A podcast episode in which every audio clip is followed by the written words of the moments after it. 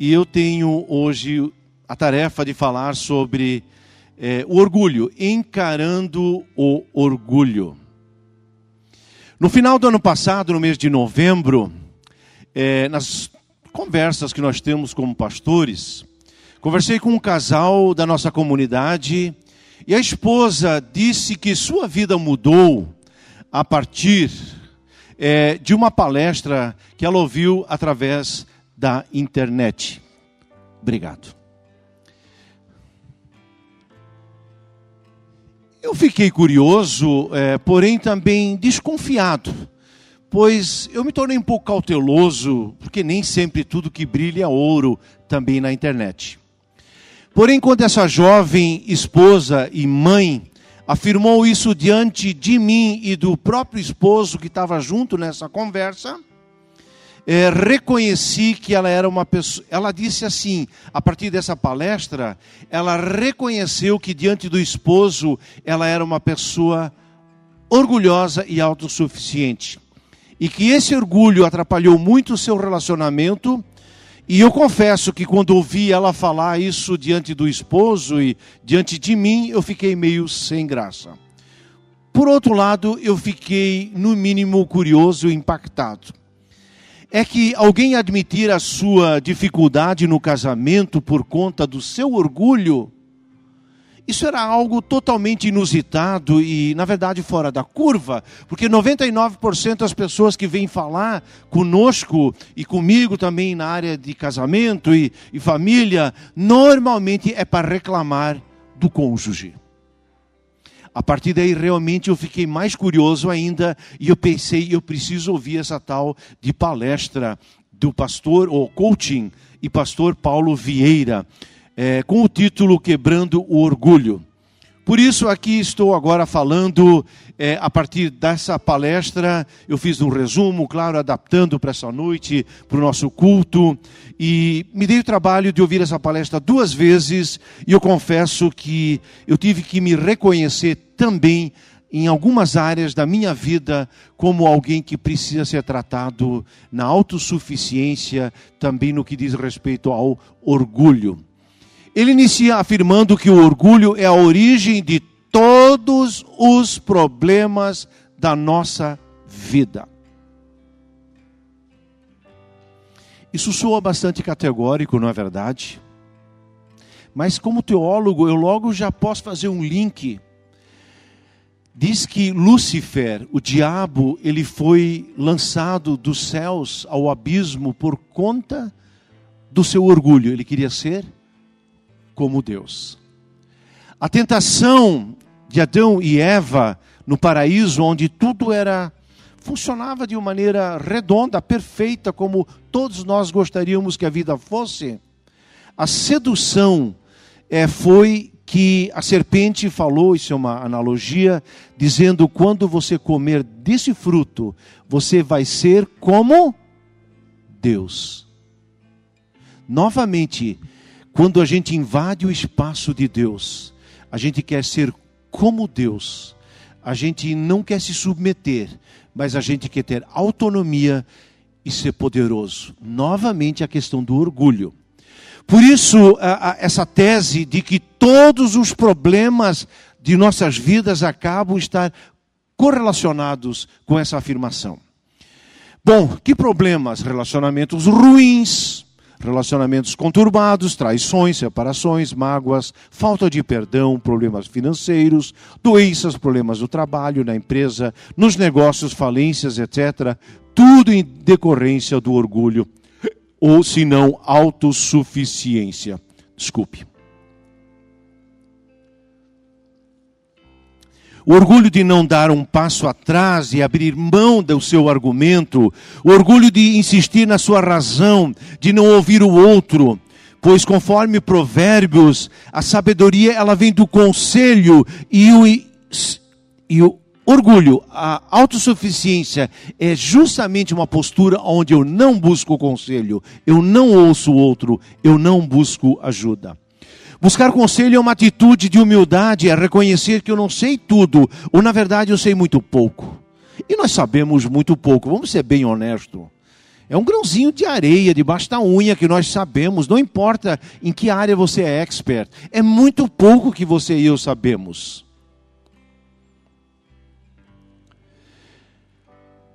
Buscar conselho é uma atitude de humildade, é reconhecer que eu preciso de ajuda.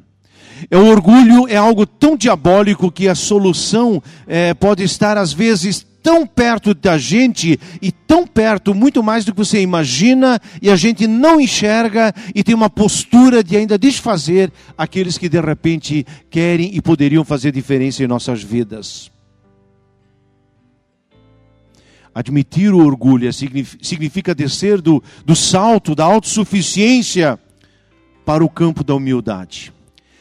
O palestrante inicia a palestra com a pergunta básica: Você é uma pessoa orgulhosa? Não precisa levantar a mão nem responder, mas se eu fizesse agora, você é uma pessoa orgulhosa? Você, vamos continuar a pergunta, talvez de um jeito diferente. Você é uma pessoa autossuficiente, que não costuma muito ouvir os outros? Você é um cara teimoso, que argumenta, que sempre quer falar e não quer escutar? É isso, está tudo dentro do mesmo pacote do orgulho. Eu tenho certeza que a maioria aqui não se acha orgulhoso, com certeza. Mas se nós ouvirmos e entendermos dessa maneira, orgulho, autossuficiência, não ouvir, persistir na sua atitude, igual orgulho. Mas por que o orgulho é tão prejudicial? Porque nesse mundo moderno, corporativo, é, a gente até acha que às vezes uma pessoa que tem um pouco de brilho, de autoestima bem resolvida, autossuficiente, é, essa pessoa até normalmente é glamorizada. Poxa, um cara que tem protagonismo, um cara que sabe das coisas. Isso são coisas diferentes. A Bíblia ela fala do orgulho num sentido diferenciado. Orgulho é aquilo que esconde a realidade e camufla a verdade. Vende uma imagem errada e normalmente exagerada de algo que não é. orgulho impede de ver as coisas como elas de fato são. O orgulho camufla a verdade. Aqui entra o ponto nevrálgico, aqui entra o ponto perigoso ante Deus. Para alguns, orgulho é sinônimo de autoestima bem resolvida, outros ainda entendem como um mecanismo de defesa, ferramenta de competitividade, para outros, ainda é uma pessoa talvez exibicionista. Mas a palavra denuncia o orgulho como um perigoso dreno que leva embora o que Deus tem de melhor para o ser humano. Eu repito, o orgulho. Próximo slide, por favor. A palavra de Deus denuncia o orgulho como um perigoso dreno que leva embora o que Deus tem de melhor. Vamos ler junto essa frase. A palavra de Deus denuncia o orgulho como um perigoso dreno que leva embora o que Deus tem de melhor. O orgulho é um ladrão dos propósitos de Deus para a nossa vida. Orgulho é um pecado contra o primeiro mandamento, pois nos colocamos no lugar de Deus. Nosso orgulho impede de Deus operar a sua vontade em nossas vidas.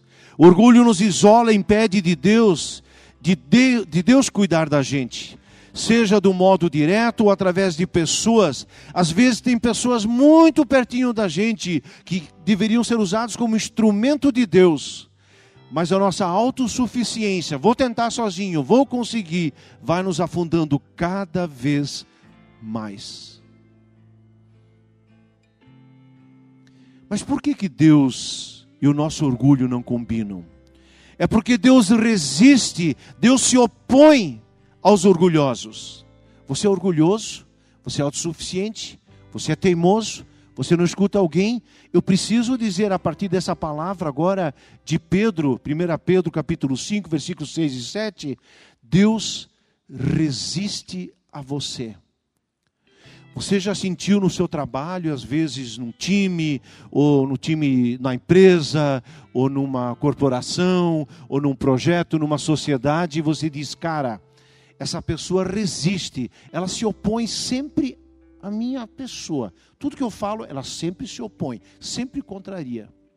Deus está dizendo que ele se opõe, ele se contraria, ele, na verdade, resiste às pessoas autossuficientes. Porque isso fere o primeiro mandamento, porque a gente se coloca no lugar dele. Ele é criador, nós somos criaturas. Mas porque Deus se opõe frontalmente aos orgulhosos? É porque a essência do orgulho está ligada à mentira. Já que o orgulhoso ele cria uma, um personagem, ele cria uma fantasia, ele cria uma, ele tem uma máscara. O orgulhoso faz de conta. Fazer de conta não é sinônimo de verdade. E fazer de conta então é igual a um personagem criado, é igual a uma fantasia, é igual a um personagem.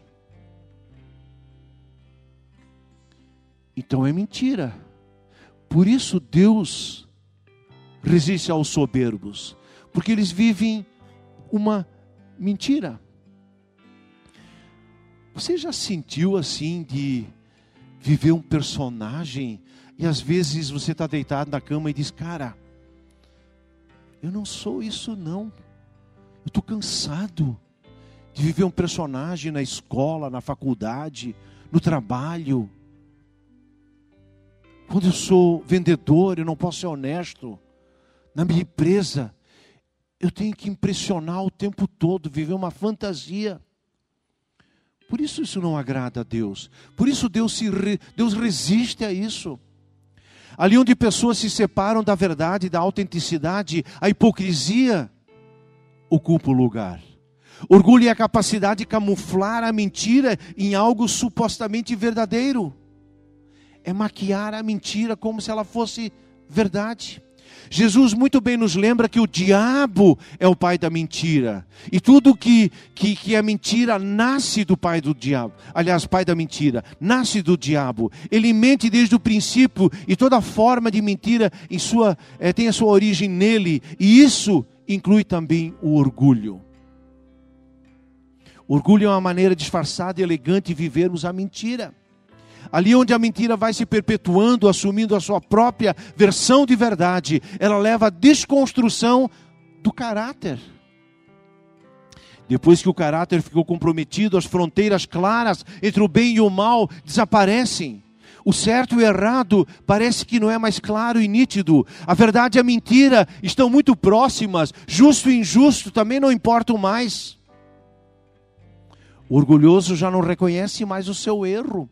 Ele se enxerga acima do bem e do mal e sempre vai terceirizar a responsabilidade do erro, porque o seu caráter já foi minado. Daquilo que é mal, daquilo que é pecado, ele já não enxerga mais. Ele sempre vê no outro o erro, e é o outro que precisa mudar. Aqui novamente a história de Gênesis nos lembra Adão o que tu fizestes depois que eles caíram em pecado em Gênesis 3?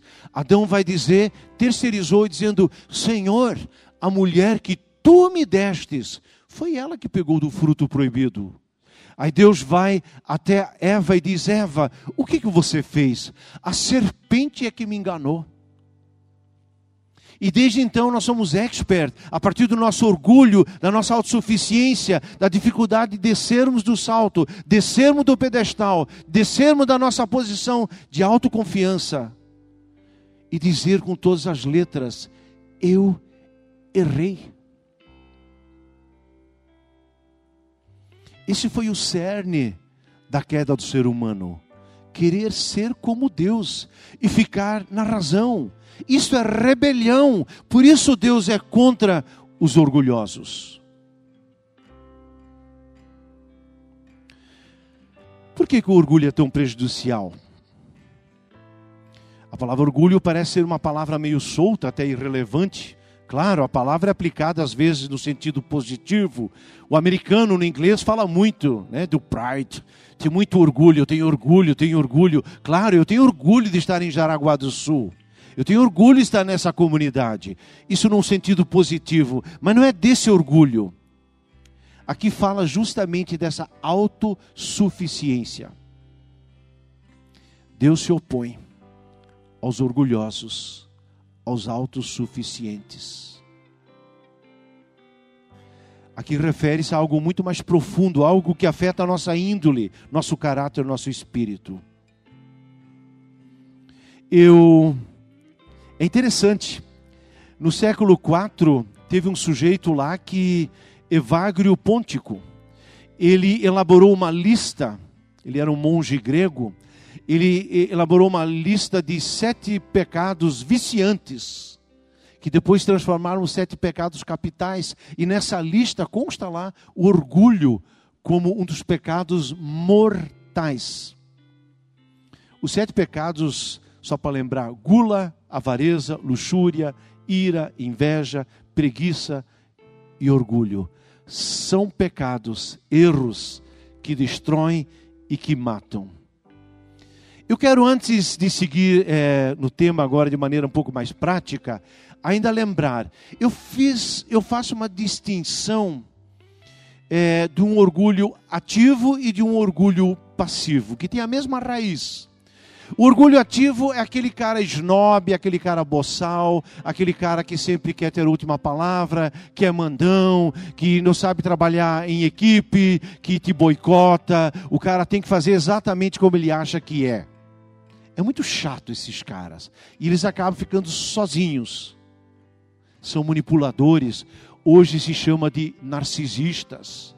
Não escutam ninguém, são autossuficientes sempre tem uma crítica, invertem aquilo que, na verdade, é, você fala para eles e, e, talvez quer corrigir, eles vão inverter e vão jogar de volta no seu colo. O narcisista e o orgulhoso faz isso. Mas eu quero falar agora de um orgulho passivo, que é muito mais comum do que nós imaginamos. Esse orgulho na minha leitura, ele talvez na sua essência é tão perigoso quanto, porque o orgulho arrogante, o orgulhoso arrogante você reconhece de longe. Mas tem um orgulho passivo, que é aquele que brota em cima das dores e das nossas necessidades, nossos traumas, das nossas dificuldades. Deixa eu contar uma situação. Em 2008, nós tivemos em Joinville um congresso internacional é, do Alfa. Interessante, né? Vieram pessoas de vários lugares do mundo, entre outros eu também fui convidado para participar, inclusive para é, conduzir um momento de oração durante o congresso, durante a conferência. Em algum momento no período da tarde, é, tivemos pequenos grupos, 8 a 10 pessoas, fizemos uma rodada de testemunhos, também falando das nossas fragilidades, nossos medos, nossas angústias, e no final a gente teve um bate-papo muito legal, o pessoal se dissolveu, aquele grupo, e veio uma pessoa para mim, uma senhora, e disse assim: Pastor, você tem um problema.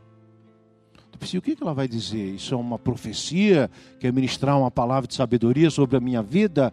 E eu disse, qual? O teu problema é o orgulho.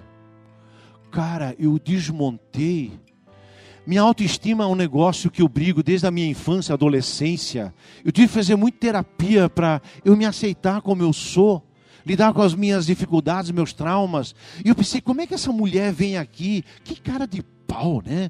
Você dizer assim na cara dura, o teu problema é o orgulho eu fiquei muito incomodado e muito chateado. Como se não bastasse, passaram-se dois meses e nós estávamos num outro encontro. Eu não lembro mais o encontro. E novamente veio uma mulher, essas mulheres, né? É. E ela disse no final do encontro para mim, Pastor William, eu tenho uma palavra para você. O teu problema é orgulho. Cara, assim, na primeira eu quis morrer, agora eu fiquei dilacerado. Eu fiquei destruído. Só que daí eu pensei e lembrei. Tem pessoas que disseram, olha, quando Deus fala duas vezes alguma coisa de duas fontes, de duas vertentes, dois textos semelhantes sobre o mesmo assunto. Presta atenção. Não é em vão que Jesus, quando ele diz em verdade, em verdade, te digo, quando ele fala duas vezes em verdade, em verdade, ó, presta atenção. Eu entendi a partir aqui dessa segunda vez, Deus, o que, que é isso? E aí eu percebi que eu tinha sim dificuldades, que eu tinha um orgulho, um orgulho passivo. Que orgulho é esse? Sabe quando na sua, no seu complexo, na sua, na sua é, autoestima baixa, eu percebi que eu, eu, eu olhava, eu imitava, eu me inspirava, eu às vezes repetia jargões, exemplos, situações, para eu construir um personagem bacana como pastor, como pregador. E não foi só uma ou duas ou três vezes. Eu repetia às vezes sotaque, frases, eu repetia um estilo. Eu acho que todos nós podemos imitar, isso não tem nada de errado. Mas quando isso é para construir e preencher o meu vazio, a minha personalidade, eu depois eu percebia que eu queria ser amado, eu queria ser valorizado. Eu fui pastor 11 anos na São Mateus, em Joinville, e, e, se no final do culto não tivesse umas 15 pessoas que dissessem, pastor, você morreu, né? Que palavra, que pregação. Eu ficava mal. E aí eu fui percebendo que é isso. É esse orgulho que entrou nas dores da minha alma, talvez na falta de valorização na minha infância, algumas dificuldades que me deixaram muito inseguro. Eu percebi que eu comecei a construir alguma coisa. Queridos, às vezes a gente quer fugir de um modelo ruim que a gente não se agrada. E sabe o que a gente faz? A gente cria um outro modelo. E quando você cria um outro modelo, deixa eu soprar para você. É outro modelo ruim. Se nosso modelo não for a partir do modelo de Cristo, e como Cristo é caminho, verdade e vida, Ele diz: vocês vão conhecer a verdade, a verdade é que vai te transformar, não é modelo X, Y ou Z. Quando eu comecei a perceber isso, e aí eu fui construindo, eu acho aquele que hoje eu posso ser. Claro que a tentação, às vezes, de recorrer a algum recurso, alguma coisa fictícia, esse risco existe. É a minha humanidade que, infelizmente, só quando tiver na glória um dia mas é altamente libertador quando o Senhor vai nos mostrando que Ele quer ser um modelo nas nossas vidas. Pedro, eu acho que é um típico cara que queria construir um personagem. E ele era importante, Deus, Deus queria usar ele, Jesus chamou ele, tu vais ser a pedra sobre a qual vou construir a minha igreja. Mas logo depois de uma declaração, quando ele disse: Tu és o Cristo, Jesus diz: Eu agora vou para Jerusalém e o filho do homem será morto. E aí Pedro diz: Não, não, não, não, não vai, não, não, não, não, fica aqui, nós vamos cuidar de você. Aí Jesus diz para o Pedro: Arreda de ti, Satanás, porque o que tu cogitas não são coisas de Deus, mas coisas de homens. Esse Pedro, de uma maneira assim tão fantástica, buscando um modelo legal, ele foi tremendamente quebrado porque não era de um modelo para o outro modelo, mas era um modelo moldado a partir de Deus, da pessoa de Cristo. E talvez a maior queda dele foi quando ele traiu três vezes Jesus. Momentos antes ele disse: Senhor, nem que eu morra por você, mas eu não vou te trair, não vou te abandonar. E ele trai Jesus é, por conta de três zeladoras, não desmerecendo essa profissão, mas não eram ameaças ele não negou Jesus diante de um exército, diante de um general, diante de um soldado. Foi de uma pessoa que disse: Tu não, não é do, dos Galileus lá também? Não, não, não. Nunca vi, nunca vi, nunca vi ninguém parecido com ele. Nunca ouvi falar dele. Isso três vezes.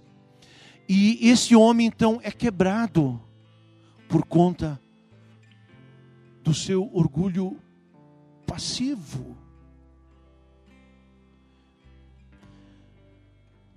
Eu desejo que Deus possa te visitar e te mostrar aquilo que você precisa desconstruir. Não porque eu estou falando, porque Deus quer comparecer com o que Ele tem melhor. O arrogante cai sozinho, mas se você é um orgulhoso, autossuficiente, com aquilo que você construiu, com teu capricho, teu suor, bacana. Mas cuidado, é possível que o Senhor vai ter que desconstruir isso para que a natureza de Cristo compareça em nós. Paulo foi um outro camarada que passou esse processo. Faces do orgulho. Eu quero falar um pouco desses orgulhos passivos. Você, marido, que não suporta ouvir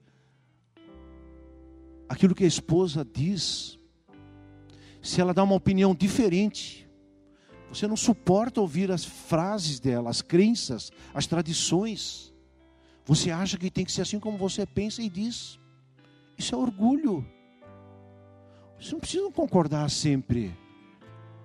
Mas é preciso ouvir a sua esposa. Escute com coração. Repita aquilo que ela falou.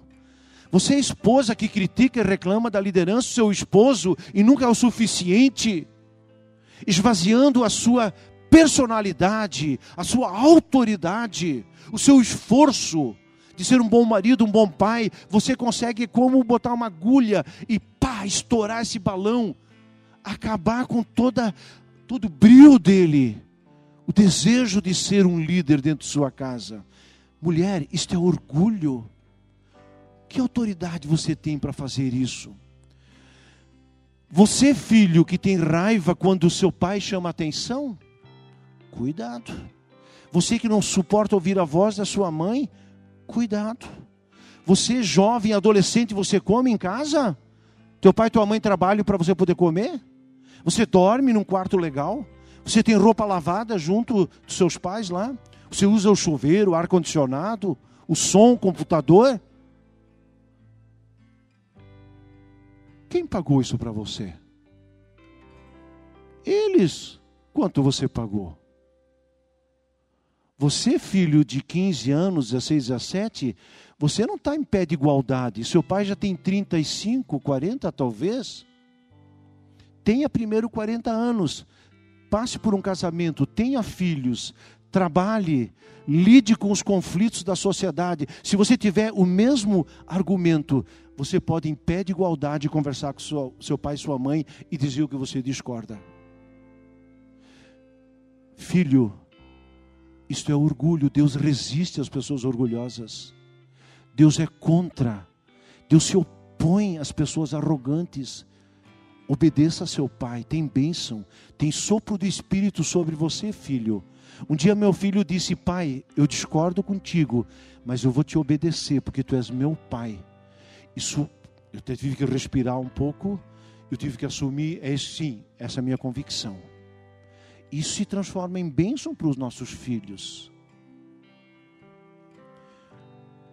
Você que quer sucesso no trabalho sem trabalhar, sem se empenhar, chega atrasado, não sabe ser parceiro colaborativo, você critica, critica chefe, critica patrão, critica todos. Cuida, isto é orgulho. O cara chegou lá. Quem é teu superior chegou lá. Ele lutou para chegar lá. Lute também. Se você está aqui embaixo, mas se coloca numa posição para criticar todo mundo, isso é orgulho. Deus resiste você. Não tem futuro abençoado, não. Falta de perdão é orgulho. Você não consegue perdoar seu pai que errou feio, sua mãe que errou feio? Calma aí. Chegue na idade deles, nós vamos conversar e botar lado a lado a lista de erro deles e a tua lista. Mas não venha não perdoar o seu pai, que tem 50 anos, 70 ou 80, e você tem apenas 30. Você não está em pé de igualdade para não perdoar ele. E a Bíblia diz: à medida que você perdoa ele, você vai ser perdoado. Se você não perdoa o seu pai e sua mãe, não tem perdão sobre você. Deus vai resistir. Você é ríspido, sempre reativo, contraria sempre, sempre acha que está certo. Estudou, se formou, está psicologizado, você fez coaching, você sabe das coisas. Sempre acha que tem a última palavra, sempre põe um ponto final. Isso é orgulho. Deus resiste. Falta bênção sobre aquilo que você faz. Você usa de artifício da mentira, isso é orgulho, porque você não quer ficar mal na fita. Você desrespeita, é orgulho. Não tem autoridade de patrão, nem de um policial, nem um chefe, nem um governador, nem o seu. Você não precisa concordar com os políticos, mas não desrespeite, porque isso vai ficar mal para você, porque Deus vai resistir você. Crítica exagerada, falta de responsabilidade, falta de compromisso, ingenuidade. Ah, eu sou assim, cuidado. Isso é orgulho, você se acomodou nesse lugar e acha que tem a palavra final e todo mundo vai ter que é, cuidar de você. Cuidado, isso é orgulho. Não obedecer é orgulho, murmuração é orgulho, inveja, cobiça é orgulho, impaciência e falta de fé, porque você não espera de Deus aquilo que você está querendo fazer sozinho. Queridos, eu encerro. Uma exortação. 1 Pedro 5, 5 e 6 diz: Deus resiste aos orgulhosos, mas concede graça aos humildes. Graça. O que é graça? Graça é você não merece um aumento, você não merece uma oportunidade melhor, você não merece uma chance, e ainda assim alguém muito amoroso e diz: esquece, passou vou te dar uma chance, vamos começar de novo. Deus resiste aos orgulhosos, mas aos humildes não é o problema do teu erro. Porque sobre esses a graça de Deus nos alcança. E a graça de Deus diz: Eu vou te dar uma chance. Você pode começar de novo. O que foi até agora passou. Amanhã tem algo bom acontecendo. Isso é graça arrogante quer o caminho sozinho, humilde lhe recebe o sopro de Deus. Uma exortação, Deus resiste aos soberbos, mas aos humildes Ele concede a sua graça. Uma inspiração Venham a mim todos estão cansados, sobrecarregados, e eu lhes darei descanso. Tomem sobre vocês meu jugo, aprendam de mim, porque eu sou manso e humilde de coração, e vocês vão encontrar descanso para as vossas almas. Está cansado, está sobrecarregado, precisa de descanso. Desça, desça, desça. Deus está cansado dessa muvuca sua e minha. Desça, desça. Desça o Espírito aqui dentro. Uf relaxe, diga a Deus: eu errei, não sei fazer nada, não consigo. Todas as minhas tentativas. Diga, verbalize, fale na sua oração. Diga, Deus, eu estou quebrado. Eu desço, eu me quebro, assumo que não consigo ser um bom funcionário, não consigo ser um bom marido, uma boa esposa, não consigo ser um bom filho, não consigo gerir meu dinheiro, não consigo avançar, não consigo. Diga, porque Deus vai conceder a sua graça. E ele diz: aprendam de mim, porque eu sou humilde e manso. Aliás, manso e humilde. A única vez que Jesus diz: Vem cá, eu quero, uma, eu quero te ensinar uma coisinha. Você é para ser manso, tranquilo. Ser manso não é ser fraco, não. Mansidão é alguma coisa, uma força tranquila. Mansidão, uma força tranquila. E humildade é dizer: Eu não consigo, eu preciso de ti. e vocês vão achar descanso para vossa alma. Então, buscando a mansidão, aprendendo com a humildade de Jesus, nós vamos achar descanso para as nossas almas. E finalmente, um exemplo. Seja a atitude de vocês a mesma de Cristo Jesus. Siga o modelo de Cristo. Não um modelo contrário que você não gostou, que te machucou, traumatizou, que falhou e agora eu temeu o modelo. Não, esse modelo contrário é só um modelo ruim. Seja o modelo de Cristo. Seja a atitude de vocês a mesma de Cristo Jesus, que, embora sendo Deus, não considerou que o ser igual a Deus era algo que devia apegar-se, mas ele se esvaziou a si mesmo, vindo a ser servo, tornando-se semelhante aos homens. Esvazie-se, sirva. Quem quer ser grande, seja aquele que vos sirva. Humilhe-se, para que Deus, ao seu tempo, vos exalte. Eu encerro. Recomeçar, tem que admitir, eu não fiz certo. Arrependimento, o caminho do arrependimento passa, eu errei, eu preciso da tua graça. Princípios viram rotinas, é a gente aprender algumas coisas novas. Não como aqueles dois que abandonaram o ferido, mas como bom samaritano, que desceu da sua montaria, reduziu o passo, investiu daquilo que ele tinha, cuidou das feridas alheias. E Jesus diz: vai lá e faça o mesmo. Um princípio desse, para se tornar rotina, é preciso um coração humilde.